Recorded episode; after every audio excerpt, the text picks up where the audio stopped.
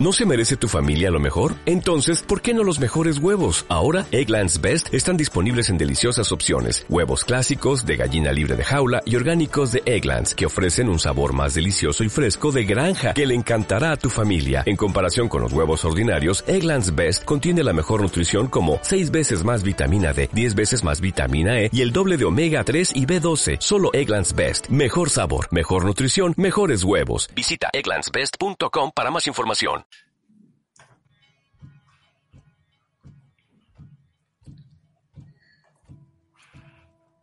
La intro no se está emitiendo en YouTube. Sí, debería, ser, debería estar emitiéndose. Y tú No. deberías estar escuchándola. Ah, dices solo la música. Claro, tío. Bueno, Es que se nos escucha hablar a nosotros también. vamos a dejarnos llevar ya por la ficción y a abandonar estos cuerpos vulgares que tenemos para lanzarnos a Sanabria. Vamos a hacerlo atravesando las nubes, esas putas nubes cargadas que nos han acompañado todo el rato. Vamos a viajar a un lugar frío. Y en cuanto atravesemos las nubes, vamos a sentir la nieve en nuestros cuerpos ficticios. Todo el paisaje está moteado ya de blanco. Vemos la irregularidad del terreno desde arriba. Somos como espíritus cayendo en este lugar olvidado. Es de noche y la capa de nubes actúa como un sello de oscuridad. Todo está tremendamente oscuro y a la vez el contraste de la nieve acumulada sobre los tejados. Las farolas de Sanabria adormiladas, luchando contra la oscuridad, haciendo las líneas de las calles. Continuando, saliendo un poco del pueblo, hasta este punto en que las carreteras comarcales ya no alumbran más porque ya no hay farolas y la oscuridad domina. Podría darnos la sensación de que Sanabria desde arriba es como una criatura de muchos tentáculos de luz, con las farolas siguiendo las curvas.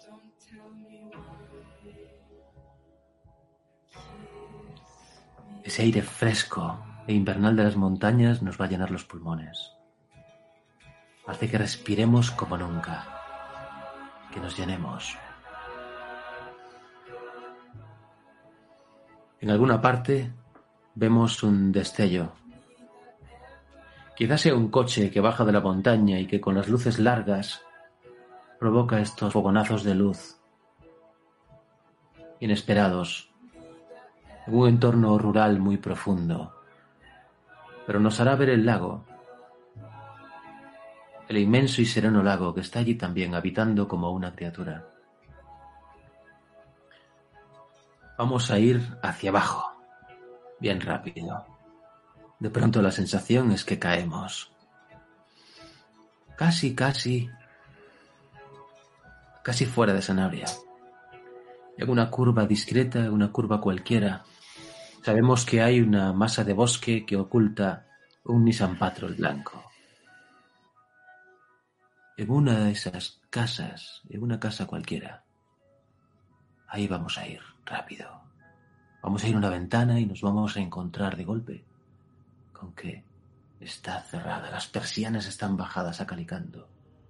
Pero como somos etéreos, podemos atravesarlas y nos metemos dentro. Y dentro te vemos a ti, Víctor. Vemos el cuerpo al que le han desgarrado la cabeza. Literalmente no está. Vemos la mandíbula inferior, los dientes, esta curvatura extraña que tiene el cráneo cuando la explosión es violenta.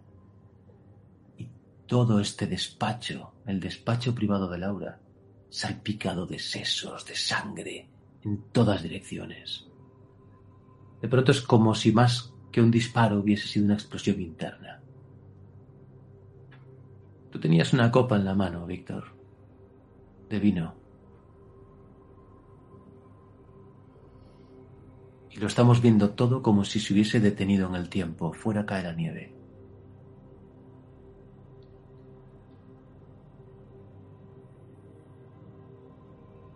Apenas percibes la escopeta de caza de dos cañones que se ha metido por la rendija del buzón en la puerta de entrada de la casa en línea recta hacia el despacho.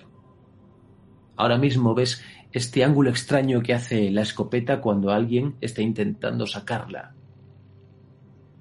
Y casi intuyes, Víctor, que lo siguiente será una fuerte patada en la puerta. La caja fuerte está entrecerrada. Lo que había dentro no lo ha sacado. Ha estado a punto de señalar un lugar en el mapa y el cuerpo, por un momento, se va a quedar así quieto. Casi diría que ridículo si no fuese tétrico. Y entonces se va a desplomar. ¿Qué vas a hacer?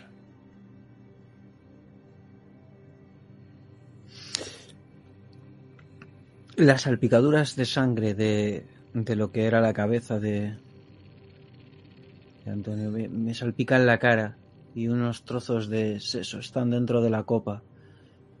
Suelto la copa por instinto y voy hacia la caja fuerte a recoger lo que había visto y que no había querido sacar delante de él. Pero cuando te giras está Marta ahí.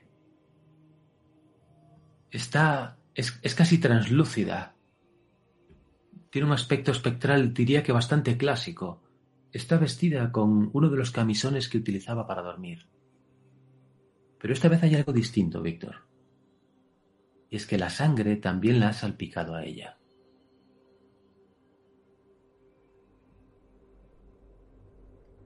Está ahí.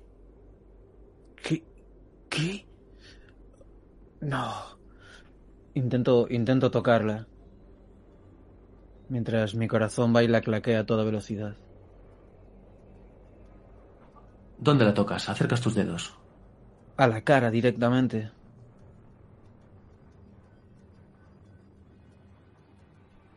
Cuando tocas su mejilla, se produce un... no sé cómo llamarlo. Es como una chispa podrida, vibrante y eléctrica, y te hace por el brazo y flashback. Son tres seguidos, tres momentos de vuestra vida. El último, el último me lo dejas a mí, pero los dos primeros son hermosos. ¿Qué estáis haciendo? Sois felices en algún sitio, quizás el comienzo de vuestra relación. ¿En qué momento? Pues acabo de salir de, de, de la academia de policía y ha sido mi primera semana desde que he ingresado en ella en Zaragoza. Estoy contento y le, y le estoy diciendo que bueno, que la cosa va bien, que he aprobado mi primer examen y ella me silencia dándome un hermoso beso. Entonces vimos a, un, vemos a un Víctor Gutiérrez muchísimo más joven, más lozano, radiante, más convencido de que aún puede cambiar el mundo, todavía no ha chocado con la mierda. ¿Cuál es el segundo? Eso lo vemos como si fuese una fotografía sepia y de pronto otro. Eh, la ecografía, estamos los dos en el hospital y estamos viendo la ecografía de que se acaba de hacer. Está embarazada de tres meses. Yo me he dejado bigote. Han pasado seis años desde que ingresé en la policía. Y estoy contento. Esto es como si me sintiera pleno. Mirando la ecografía, el mundo es tal y como Marta siempre me ha descrito. Todos los pilares están en su sitio. Entre este segundo flashback y el siguiente hay una transición de dolor. Hay un dolor vibrante y zumbante en tu cabeza. Y en el último estás follándote a Matilde encima de vuestra cama. Mientras, y, y os vemos a los dos follando como cerdos, tú encima de ella, desnudo por completo y encima de la mesilla está, de pronto os desenfocáis, parece que ya no nos importáis tanto, pero queda claro que no es Marta, que es su hermana. Y nos vamos a centrar despacio, despacio, despacio, despacio en esa fotografía donde estáis tú y Marta en una presa, en un día en el que os hicisteis un selfie, los dos bastante felices. Y con el dolor vuelves. Se acaban estos tres flashbacks y vuelves a la escena. Y la tocas. Y ella está ahí.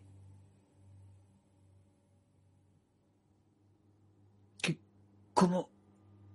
¿Cómo? ¿Has venido a atormentarme? No importa. Ya nada importa. No sé qué está pasando. ¿Tú también escuchas esa voz, Víctor? ¿Qué, qué voz? Es como un susurro. Es como una aspiración. ¿No la oyes? ¿De verdad que no la oyes? ¿Es, es un fantasma? ¿Qué? ¿Yo? Estás muerta, Marta. ¿Yo? Cuando se toca el cuerpo, en ese momento, tiro voluntad, a modo de cordura.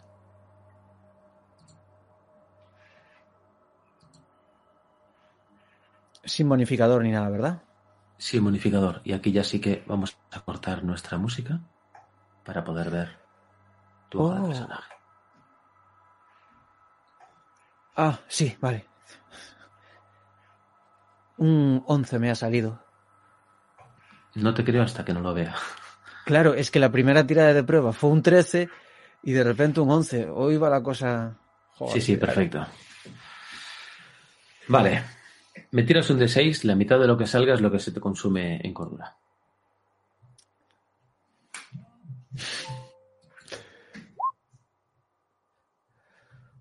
Ha salido un 3. Uno. Pierdes un punto de cordura. Va Mira. para bingo.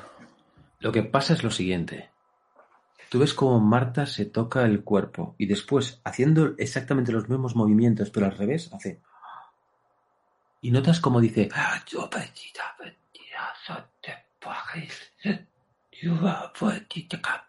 Lo mismo, ha dicho las mismas palabras, pero al revés. Y sus ojos miran como a través de ti y, y escuchas que está pasando algo a tu espalda. Me tiro al suelo. Me tiro directamente al, al suelo hacia la caja fuerte. Estás en la vertical, la caja fuerte está en la pared, te has tirado al suelo sin problema.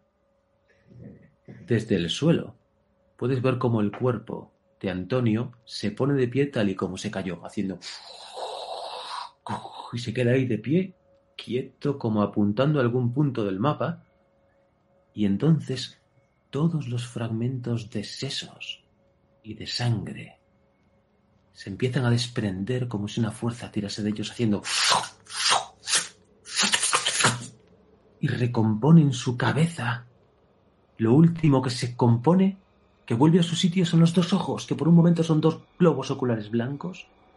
Y escuchas un...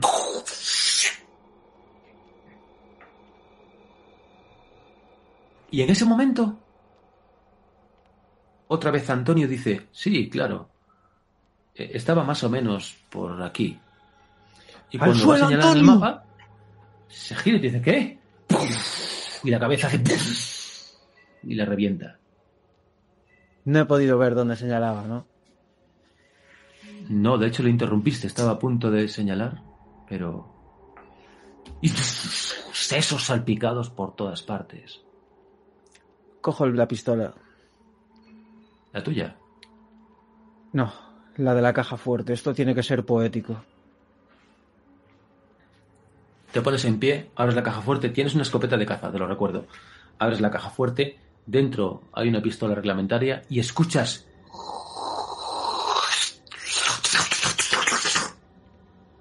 Y como el cuerpo de Antonio se pone de pie y se le forma otra vez la cabeza, escuchas el... Sí, claro, estaba justo por aquí. Miro, miro hacia donde señala mientras guardo la pistola reglamentaria y la escopeta de caza compruebo que está bien amartilleada y apunto hacia hacia la puerta. Es mucho tiempo. ¡Buah! Le revienta la cabeza otra vez. Sesos por todas partes. Tío, es como si te metiesen un puñal. Es como si hubiesen sacado un puñal que lleva toda la noche en la nevera, en el congelador, y te lo estuviesen metiendo ahora por el lateral de la cabeza. El dolor de cabeza, la cuchillada cerebral que estás sufriendo ahora, es una barbaridad. Estás con la escopeta cargada, ves allá al fondo como en el buzón está haciendo esta inclinación extraña, el arma, están sacando la escopeta, intuyes que lo siguiente será una patada en la puerta. ¿Qué haces? No he podido ver a dónde ha señalado, ¿verdad? Ninguna de las dos ocasiones. Por un instante, espero a que se vuelva a recomponer.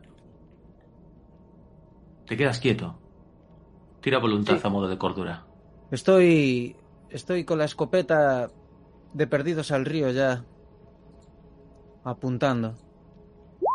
Un 7. Un 7 es un fracaso.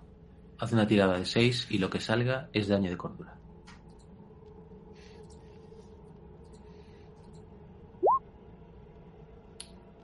Cuatro puntos, amigo. Te has quedado a cero. Escuchas. El cuerpo de Antonio se vuelve a poner de pie. La sensación es que ese cuchillo que te han metido en la cabeza ahora lo están levantando hacia arriba. Como si fueras una puta sandía que están cortando despacito. De verdad que tienes la sensación de que te está cayendo sangre por un oído. No tienes ni puta idea, vale, pero tienes esta sensación de... Me está pasando algo malo. El cuerpo se recompone, pero antes de saber qué es lo que haces, vamos a mirar el manual. Dios, la parsimonia con la que dices eso. Te has quedado a cero puntos de cordura, así que tienes varias opciones. La primera es hacer algo estúpido durante un turno. Por ejemplo, huir en la dirección equivocada, disparar al azar agotando la munición o abandonar a tus amigos. La segunda opción es desmayarte. Caes al suelo y quedas indefenso durante un de seis turnos. La tercera opción es seguir actuando de forma normal, pero te ganas una cicatriz. Tiras dos dados de seis y lo que salga es la cicatriz que te queda.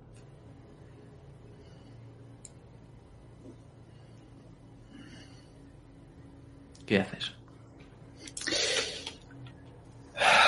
La primera opción, algo estúpido. Ejemplos de cicatriz. La primera sería corazón débil. Cuando llegues a cero puntos de vida mueres, en un de tres turnos. La segunda es traumatizado. La tercera es una marca de locura. La cuarta es un cambio cosmético. Puede ser una cicatriz o una, un tatuaje que emerge solo, un mechón blanco de pelo, ojos rojos, mutación en la piel. Otra sería una cicatriz extraña, que pica cuando hay criaturas sobrenaturales cerca. Otra sería un tercer ojo. A partir de ahora puedes sentir el uso activo de la hechicería a tu alrededor. La última sería revelación. Aprendes un hechizo y como es normal en estos casos pierdes un punto de cordura. Pero ya no tengo cordura para perder más cordura. Ahora recuperas un D6. Cuando llegas a cero y eliges una de las tres opciones, recuperas un D6. Mm, es que las cicatrices están muy bien. ¿Qué haces? Eh, una cicatriz.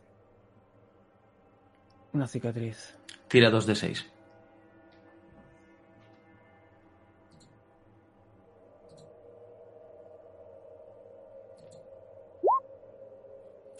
Cuatro. Cuatro. Con un 4 es traumatizado. Pierdes un punto de cordura permanentemente. O sea que en tu cordura máxima te bajas un punto.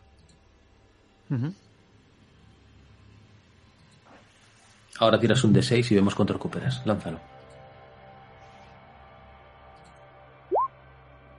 Cuatro. Qué suerte tienes, tío. Aprecio el sabor de tu ironía.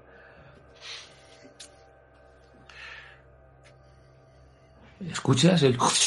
Los últimos que se recomponen en el cráneo son los dos globos oculares blancos. Te da la sensación, Víctor, que por un momento esos globos es como si entendiesen algo más y buscasen, buscasen caóticamente y después se recompone la piel el pelo y es otra vez Antonio que se gira diciendo, sí, claro, es más o menos por Lo aquí". agarro, lo agarro de, de la camisa y tiro de él hacia abajo. Es una acción de riesgo.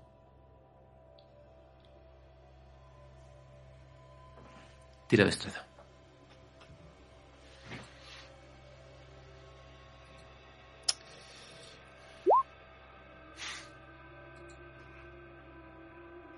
Seis.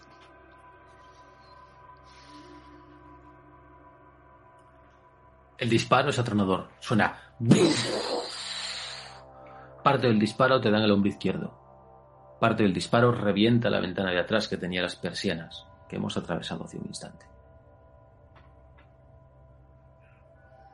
Déjame Me caigo. acudir a mí. Me caigo hacia atrás. No me esperaba el impacto de tantas veces que se han repetido estas escenas y yo salir impune. Seis puntos de daño, amigo. Joder, colega. Sí. Que no salgo de esta casa, bro. Eh, me caigo hacia atrás. Me caigo hacia atrás. No me lo esperaba. El impacto en el hombro me jode. Y me caigo contra la mesa. Chocas contra la mesa, el impacto es de caza y es de caza mayor. Es una locura de impacto en el hombro, hace que gire sobre ti mismo, se vuelve un caos de pronto el, el despacho. Escuchas cómo el rifle coge esa inclinación por el buzón y cómo lo sacan hacia atrás. Intuyes que lo siguiente será una patada en la puerta. No sé si es el, el instinto de supervivencia o la adrenalina. Pero intento apoyarme usando de bastón mi propia escopeta. Y, y- e intento tantear con la espalda algo en lo que apoyarme. Para, para ver si tengo ángulo de visión a la puerta. Y apunto con la escopeta. Apunto con la Ahí. escopeta hacia la puerta. ¿Te parapetas de algún modo? Sí, intento ponerme al otro lado del marco. Sí, si me da tiempo, todo será en cuestión de cuánto dé la patada. Era una puerta corredera, recuerda. Arriba escuchas que el hijo de Laura y de Antonio dice, Marcos, dice, papá, papá. Patada en la puerta brutal. Antonio está tirado en el suelo. Y escuchas que te dice, escucha la voz, dile que sí, dile que sí. ¿Dónde estaba la puta cabaña, joder? Escúchame, Víctor, escucha la voz y dile que sí. Te agarra puta voz. te agarra el brazo derecho y ves sus ojos abiertos que es que parecen los de la cabeza recomponiéndose de lo abiertos que lo tienen. Y entonces, Víctor, escuchas las botas de caza entrando por el pasillo del fondo.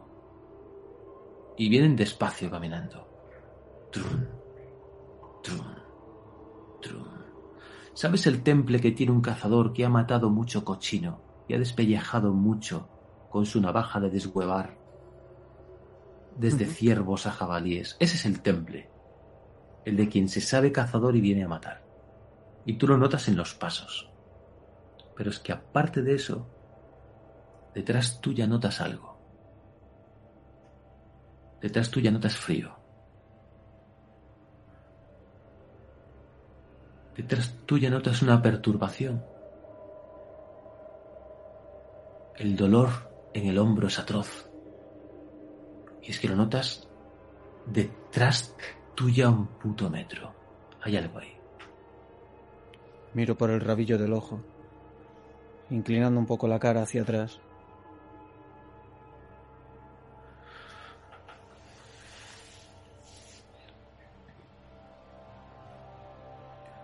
Está en el aire. Está flotando. Son... Es una perturbación en el aire. ¿Sabes cuando hace mucho calor en una carretera y genera este efecto óptico? Ese efecto óptico del que hablo es como muy vertical. Pero eso que está ahí es como muy circular. Es circular. Y está ahí haciendo como perturbaciones extrañas. Pero es que solamente has mirado por el rabillo del ojo, no te puedo decir más. Los pasos como de cerca están. Tiene ingenio. Tienes un más dos, eres policía, has estado en situaciones tácticas a patadas. Podrías calcularlo bastante bien.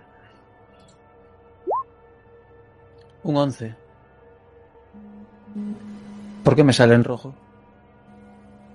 No lo sé. Siete pasos más y sabes que el cañón asomará por el despacho. Vale. Eh, mira hacia atrás.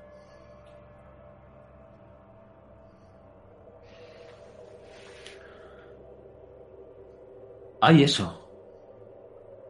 Hay un espacio delimitado en el aire donde la realidad parece que se comba sobre sí misma, pero no de forma perfecta, de forma irregular, como una masa burbujeante de nada que provoca irregularidades en el entorno. Y en realidad lo que ves es la parte de atrás distorsionada. Ves, ves la pared, ves la persiana con el agujero. Y ahí escuchas un susurro. Escuchas un...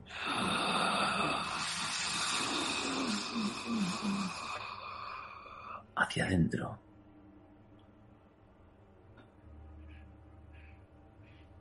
Como una aspiración. Y entonces en tu cabeza notas claramente.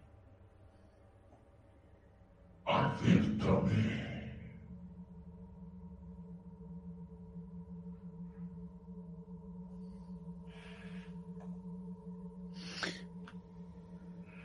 Lo digo para mis adentros. Solo si me ayudas a matar a estos hijos de puta.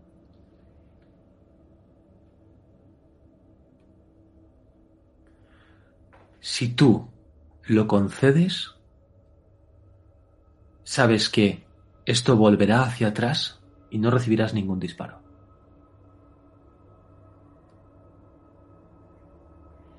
Cuando yo En- quiera. Entonces, dependerá de tu voluntad. Es decir, de qué es lo que hagas a partir de ese momento, cuando tú quieras.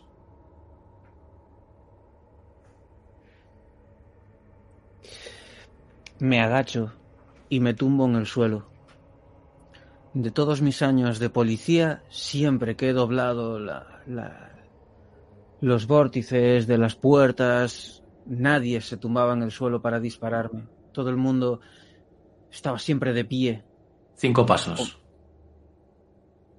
Está a través, o sea, la puerta está a- algo corrida. Era una puerta corredera, no, estaba abierta por completo. ¿Hay algún cuadro en el pasillo que haga que pueda ver algún ángulo o algo por el estilo? Buen detalle. Entiendo que ya estás fijándote en, en otros, en otras cuestiones, ¿vale? No te pedí la tirada por no interrumpirlo, pero estar cara a cara con esa perturbación de la realidad, tira voluntad por ello, a modo de cordura. Es que ya de perdidos al río, la verdad. Siete. Tirón de, tirón de 6. Puah, 5 de daño. Volvemos al limbo. Vale, ahora mismo.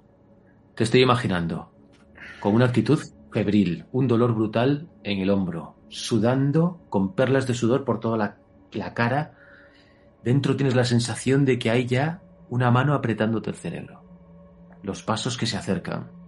En el suelo, Antonio que no para de decir, acéptalo, acéptalo, acéptalo, acéptalo, acéptalo. Y ya se queda como a su aire, a su, a en su puta locura, acéptalo, acéptalo.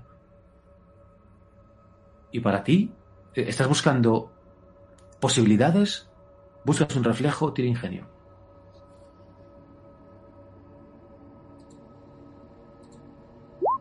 Doce. Lo encontrarás. Te has quedado a cero puntos de cordura. Así que estás otra vez en la misma situación de antes. O haces algo estúpido, te desmayas. Eh, ah. Sí, pues hacer algo estúpido es aceptar, pero eso es... Hmm. Cicatriz, venga. Tira dos de seis. Un dos. Has tirado solo uno, ¿no? Ah. Coño, sí, vale.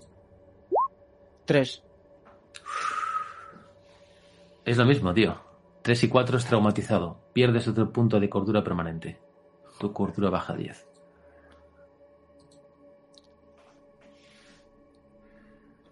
Acepto. Solo necesito que pare el dolor. Estoy hasta los huevos de tanto puto dolor. Tirón de 6. Vamos a ver cuánto recuperas. Muy poca, seguro. Dos.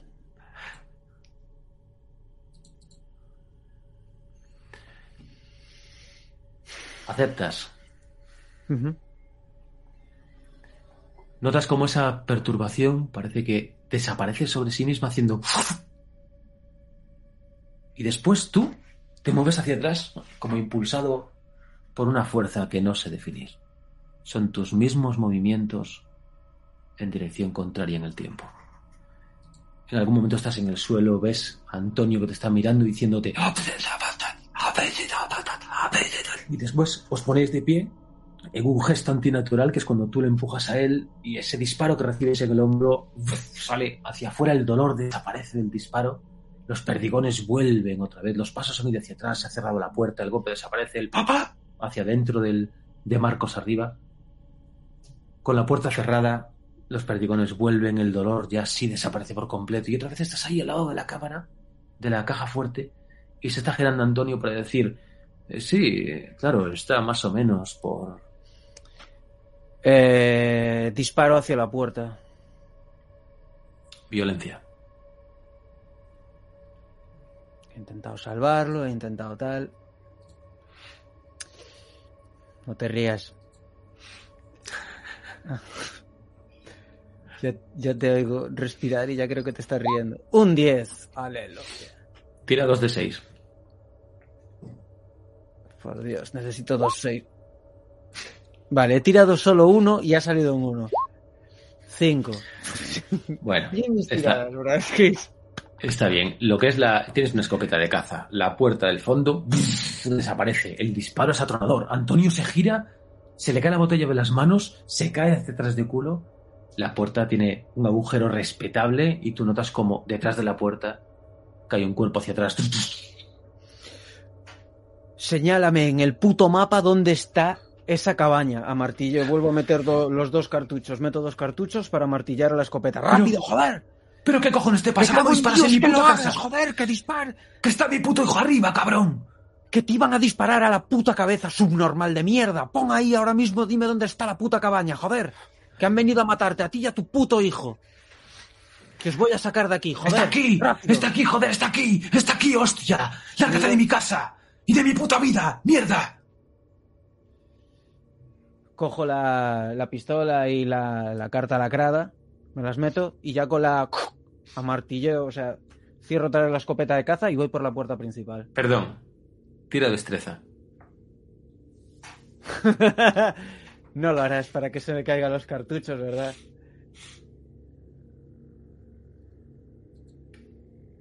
Sí que lo vas a hacer, ¿no? Oh. No, no. La fotografía que hay dentro de la caja fuerte, la fotografía que tuviste, donde están Laura y Cayetano, no tan jóvenes, bastante más adultos. Bastante más adultos, ¿cuánto es, Víctor? Hace dos años, hace diez. Hace, Hace hace tres 15. años, hace tres años. Esta fotografía casi, casi se te escapa de las manos. Casi, pero chas, la coges sin problema. No sé dónde te la guardas ni nos importa. Y ya te estamos viendo salir de la casa. El cuerpo del cazador está tirado a la derecha. No sé si le prestas atención o sigues caminando. Eh, cojo su escopeta. Tiene un cinturón de cartuchos, por si también te interesa. Claro. Me aprovisiono. ¿Sigue vivo? ¿Dónde le he dado? Entonces, si te paras, sigue vivo. Pues mira, esto lo va a decidir el azar. Me parece interesante. Par sigue vivo, impar no. Está muerto. En todo el pecho. De hecho, no, miento, en toda la cara. Estaba agachándose para apuntar por el buzón, en toda la puta cara. Cojo la escopeta y los cartuchos y... Y por si no ha salido solo, me voy ya corriendo hacia mi patrol. Por un momento vemos a un Víctor Gutiérrez sereno que sale de la casa de Laura, dominando la situación, pero en el momento en el que ya llegas a la calle, ya debemos correr en dirección al patrón. ¿Hay posibilidades de que este hombre tuviera tabaco cuando cogía los cartuchos? Tienes un paquete de educados en el bolsillo ahora mismo. No corro hacia el patrol solo para salvar mi vida, no corro hacia el patrol porque ya sé a dónde tengo que ir. Corro hacia el patrol porque lo mejor de arrancarlo va a ser el burbujeo del tabaco bajando por mis pulmones, quitándome años de vida. Eso va a ser maravilloso, creo que va a ser el mejor momento en días.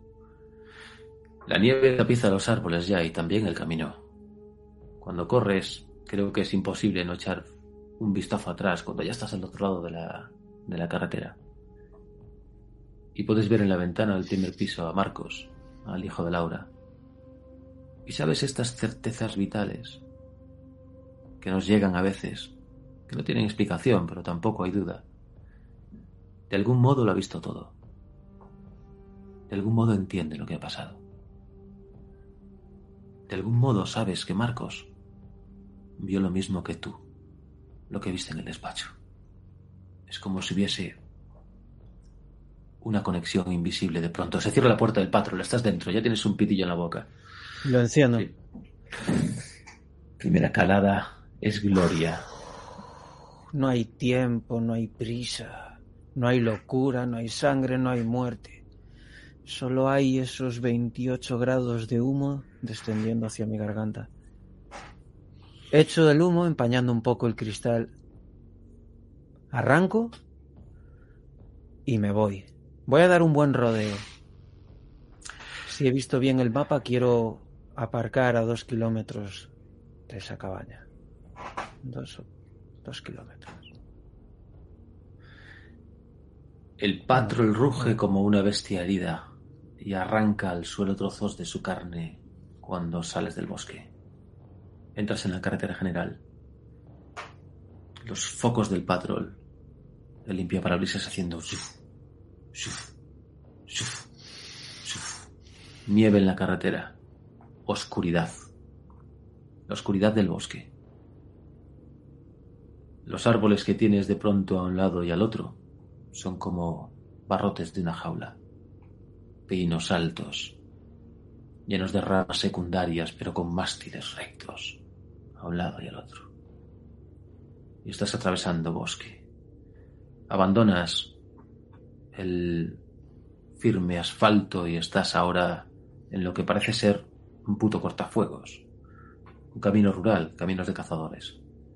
Y ahí te estás metiendo. Con el coche. Lo voy a dejar a un kilómetro. Dos kilómetros es una puta locura. Estoy nervioso. Esa, esa foto lo ha cambiado todo. Esa zorra sabe algo. Y se lo voy a quitar a hostias. Se lo voy a quitar a hostias. De hecho, puede que todo esto sea una puta trampa. ¿Cómo de buena es la escopeta que tenía el hijo de puta que ahora yace en el infierno? Cuatro mil pavos como poco. Muy buena. Bien. Ahora mismo el patrón está parado las luces encendidas, o sea que tienes una panorámica casi diurna del bosque oscuro de Sanabria. Estás en medio de la nada. Apagas. Mira, es apagar las luces y así como las apagas, escuchas...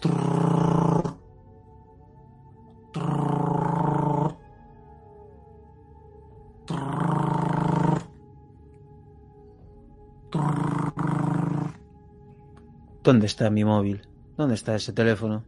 El de Eusebio, no el tuyo. Lo miro. ¿Qué número marca? Es Laura. Enciendo un cigarro y lo cojo. Estás con el pulgar sobre la tecla. Y descuelgas. Te lo pones al oído. Le echo el humo para que se sepa que hay otro, que hay alguien al otro lado.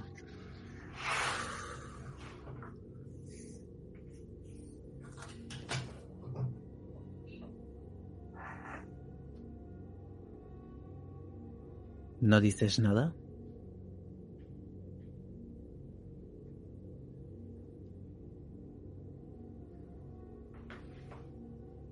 Cuelga.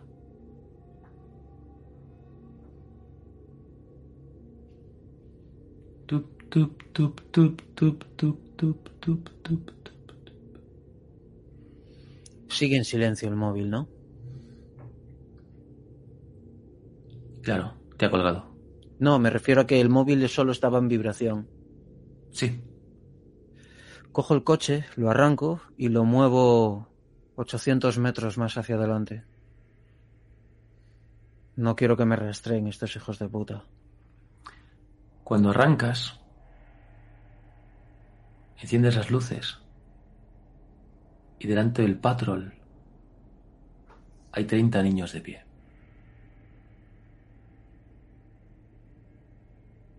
Diferentes edades, niños y niñas, todos quietos y callados. Ahora mismo tú no lo sabes, Víctor, pero nosotros que te podemos ver desde arriba, vemos que no son 30, que a lo poco son 200 y rodean el coche y están entre el bosque. Son muchísimos.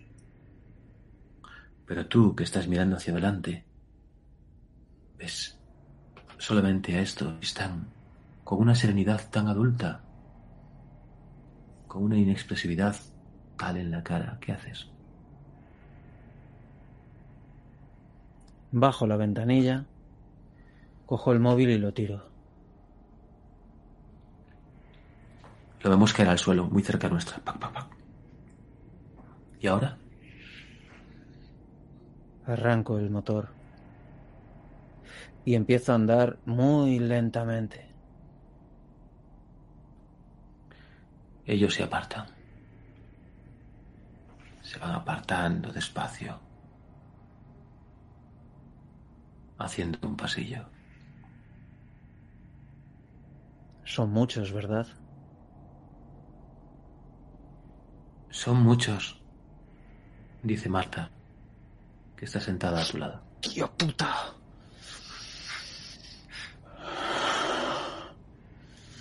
¿Esto todo es obra de esos hijos de puta? No la miro. No, no lo sé, Víctor. ¿Crees que a nuestro hijo le pasó algo malo?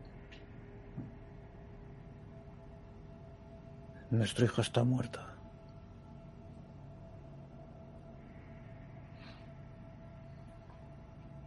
Así que no importa. Yo también.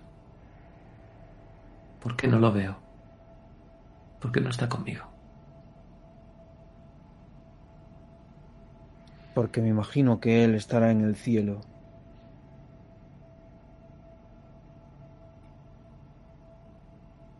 Así que me imagino que esto debe de ser el puto infierno. ¿Qué hostias haces aquí, Marta? ¿Por qué cojones me atormentas? Porque me follaba tu hermana.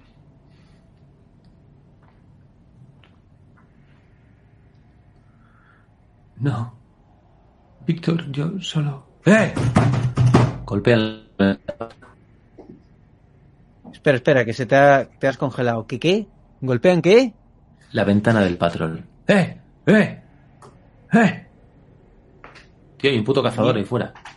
Hay un puto cazador a, al tu lado en la ventana. Y está golpeando haciendo. ¿Qué has dicho este? ¿Tú qué cojones haces aquí a estas putas horas en medio de la noche? Estoy No. echando la mano a la escopeta. ¡Qué fastí! Lo veño de collar las ovejas. Pues no, no me he puto perdido. Tío es Víctor, ¿verdad? Gutiérrez. ¿O que fue a Madrid? ¿Y tú quién coño eres? Este no es el coche de Eusebio. Dice echándose para atrás un par de pasos y mirando así en plan.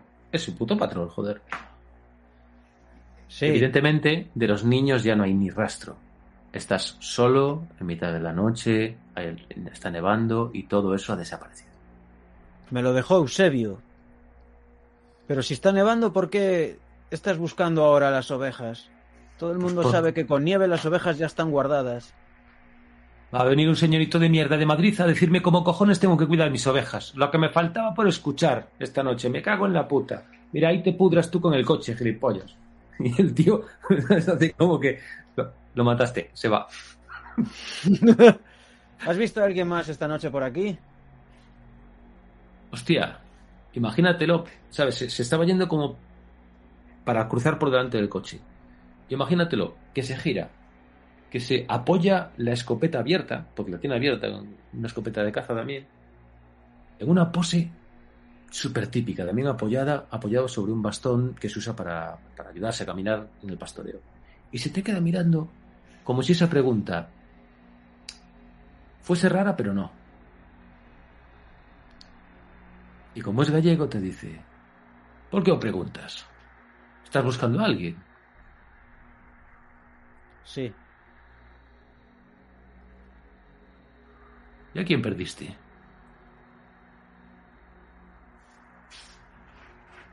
A una mujer.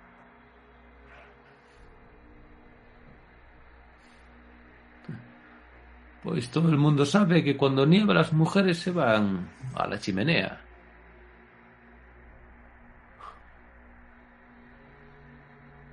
Y luego. A estar calentitas con el fuego. ¿Tú crees? Hay veces en que necesitan a alguien más para calentarse. Se acerca a la ventanilla del coche. Es un pitillo? Claro. Le doy. Están pasando moitas cousas que non son de todos os días. Dice. Se lo pone No. y saca un mechero. La campana repiquea demasiado por los difuntos. ¿Ti crees niso? Yo creo en lo que veo. No decido lo que veo.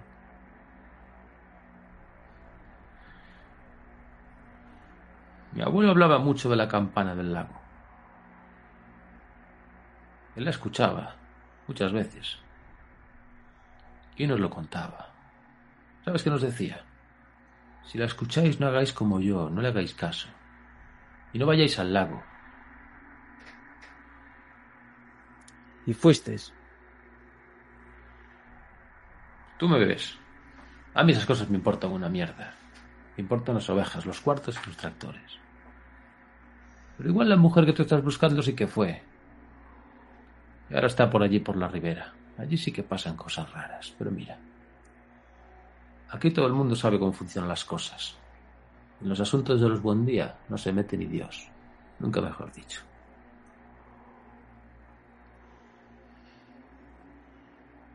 Se nota que no tienes hijos, ¿verdad? Aquí todos sabemos latín. Aún no te había visto yo de cerca bien a ti, Gutiérrez. Eres como tu padre. Con dos cojones. Yo no tengo hijos. Pero tenía amigos. Que Eusebio era uno de ellos. Pues que sepas que Eusebio también era mi amigo. Sí, sí. Ya me Mañana contaron.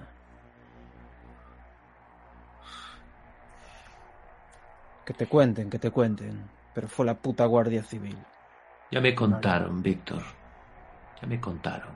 Cuando me acerqué a ti, dije antes de pegarle un tiro, voy a hablar con él a ver si es cierto. Y si tú tienes este coche y tienes esa ropa, es que a ti te ha dado el sobio. Te digo yo que puede que me muera, ¿eh?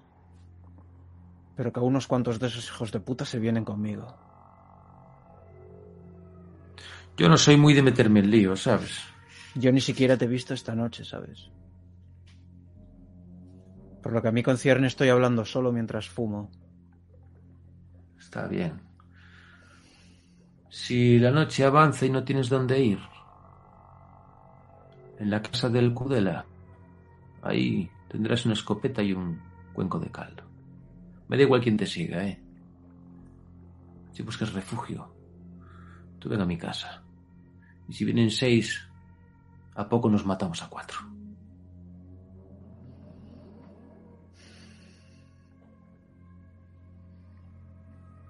Yo de ti no sacaría las ovejas por estos bosques en un par de días. Ten boa noite, Gutiérrez. Se va caminando. Con su escopeta de caza. Yo continúo con el coche 800 metros más y me voy a bajar. Me pongo la escopeta que he incautado, mi cinturón y la mochila. Y voy a hacer como cuando era pequeño y estaba en el pueblo con mi padre y él intentaba enseñarme a cazar y yo de aquellas odiaba las armas y no me gustaba demasiado, me parecía una barbarie. Iré con la linterna enfocada hacia el suelo con la mano por delante, simplemente para poder ver por dónde piso. Espera, espera, me he desubicado, lo siento. Sí, dime. Has dejado el coche allí, ¿no? Ibas Sí, caminando. 800 metros más adelante me he metido un poquito por el bosque y lo he dejado ahí. Vale. Vale, vale, has cambiado de sitio, pero tu intención es ir caminando hacia la cabaña, ¿verdad? Sí, pero por el medio de la noche. Vale, esto es Sanabria y, y lo que hizo Antonio fue poner un dedo sobre un punto del mapa. De eso encontrar la cabaña de noche nevando, hay un puto abismo.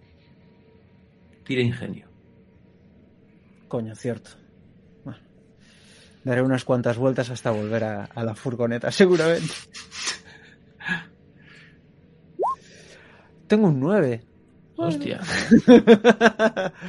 No, está bien, está bien, hostia. Vale, en realidad tendría que haberte puesto un, un bonificador negativo, pero está bien. Yo voy a poner menos uno en todo caso. No, porque estoy puto loco, ten cuidado conmigo, amigo. Literalmente. Te voy a hacer la siguiente pregunta. Estás caminando. Hay momentos en los que sales de la zona de bosque para entrar en zona de tojo. Esta planta que pincha las de Dios, aunque tú tienes ropa de caza ahora mismo. Tienes dos escopetas y una linterna. Y eres, eres literalmente una linterna caminando por bosque abierto de Sanabria, a veces con arbustos que te llegan hasta aquí arriba, a veces en zona más limpia, con bastante más claridad, y subiendo y bajando colinas, subiendo y bajando colina, subiendo y bajando, y de pronto llegas a uno de estos promontorios que parecen largas losas de piedra, donde no crece ni ha crecido nunca nada, por la puta piedra y por el puto frío. Y cuando llegas a lo alto, te da una, una de estas cuchilladas de frío, de viento, que es helado, tío. Creo que las conoces bien. Y desde arriba puedes ver. No estás en la parte principal del lago. El lago está a la izquierda. Alrededor del lago hay una masa de bosque de cojones. El techo de nubes y la nieve cayendo. Todo, todo con muy poca luminosidad. Pero hay uno de los... El lago se extiende. Se extiende como en un pequeño fiordo. No llega a serlo por, no es, no es tan abrupto el desfiladero, pero se extiende y se extiende. Y en un punto concreto ves la cabaña porque tiene luz dentro. Dentro tiene que haber un candil de luz, de los que generan esta luz amarilla de llama con fuerza. Y la ves ahí abajo. ¿Esto es una puta trampa? ¿O estás sabiendo lo que haces, Víctor Gutiérrez? Esto es una puta trampa. Estoy convencido de que es una puta trampa. Esa luz amarilla es una puta provocación. Si te estuvieras ocultando no pondrías esa puta luz.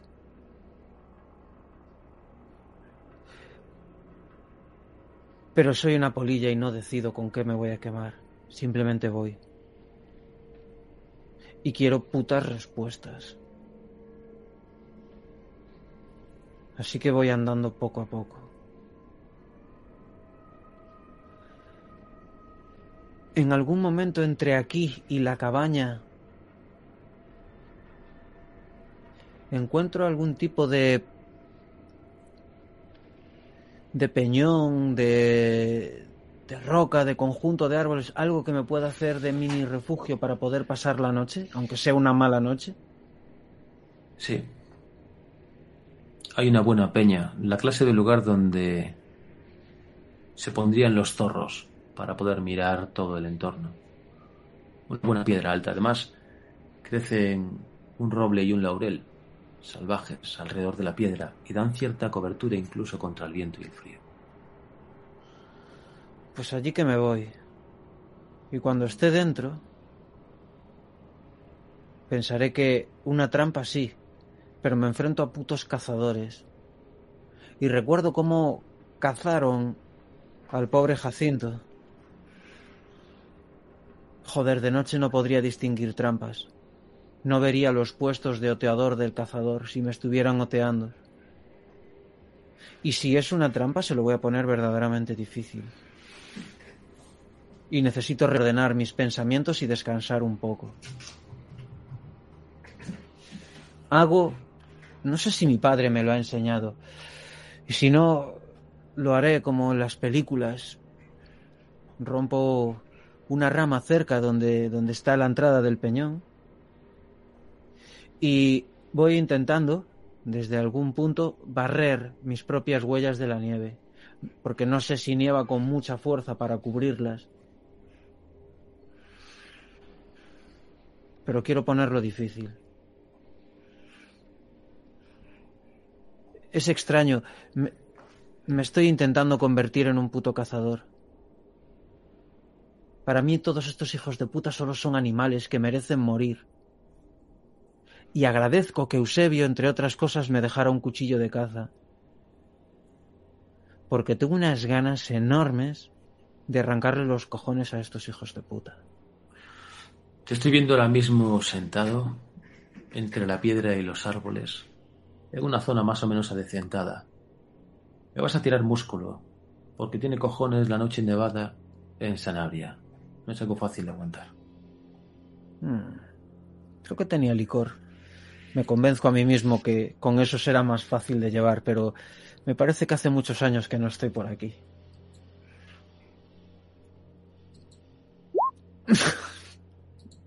Siete, bueno, tampoco es. O sea, la, llevas con estoicidad, ¿eh? Estás muy cerquita de tener éxito. Muy cerquita. Eso sí, temblando, te imagino ahora con el cuchillo en la mano, con una expresión de rabia quizás con un ducados medio mordido entre los dientes. Y combatiendo el frío al ducados y a la rabia, como si entre donde estás tú y la cabaña hubiese un inmenso campo de lilas, llega a ti una ráfaga de olor como nunca antes. Y te invade y es tan sorprendente que parece que el frío hasta desaparece un poco y con ellas un ráfaga de luz. Estos destellos que producen un coche cuando está haciendo una curva. Un coche se acerca a la cabaña. Deben de ser las 5 de la madrugada ahora mismo. Hay prismáticos en el equipo que me ha dejado Eusebio. Interesante. Haz una tirada. Par sí, impar no. Un dado de 6, intuyo. Da igual, cualquier dado. Par sí, hay prismáticos. Me pongo y miro. Eso debe valer 140.000 euros como poco. Es un Mercedes nuevecito. Estos que parecen diseñados casi para meterse en el agua por la dinámica nuevecito. Está caminando por encima de la tierra compactada del camino miserable que lleva a la cabaña.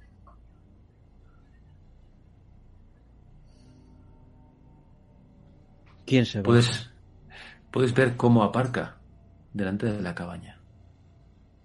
Y puedes ver. Porque desde el ángulo que tienes solamente ves el pecho y las manos. ¿Sí? Puedes ver cómo abre la guantera de la guantera saca saca un estuche de cuero, pero de estos que se doblan, blanditos, no es un estuche duro. Tiene una cuerda que se enrolla alrededor de un botón o algo semejante y lo desenrolla. Y después abre el estuche, se lo pone en el regazo, no sabes lo que es porque pierdes el ángulo, y entonces agarra y alza un cuchillo, un cuchillo, no hay otra palabra, primitivo, un cuchillo primitivo. Quizás más la punta de una lanza rota que otra cosa. Quizás ni siquiera es acero esa mierda. Por un momento al girarlo por las luces internas del Mercedes que están atenuadas, puedes ver que tiene marcas en la hoja. Entonces abre la puerta de la cabaña y lo guarda. Dobla como puede esta cosa y alguien sale de la cabaña. Hostia puta. Eh, guardo los prismáticos y empiezo a descender. Ese hombre abre la puerta del coche y por tanto no sabes quién es. Son las cinco de la madrugada. Estás aterido de frío. Aterido significa que has mirado por los prismáticos así, aun con los putos guantes. Me va a venir de puta madre entonces bajar y coger calor. Si bajas corriendo, te juegas pegarte una hostia brutal. Estás a tres No bajo. puntos de vida. No, no, no, no, no, no, no bajo corriendo. Voy bajando. A Los ritmo dos en así un la poquito. cabaña. Se cierra la puerta, se apaga la luz interna Mercedes, la luz interior de la cabaña se atenúa. ¿Cuánto voy a tardar en llegar a un ritmo normal? 15 minutos. ¿Y un poco 10. más rápido? Pues de 15 minutos podrías bajar a 10 minutos, quizás 8. Vale. Corriendo no, porque me mato. Fijísimo. Sí, sí. en, en meta te digo que... Vale. Ahí voy. Gracias por jugar a Sanabria.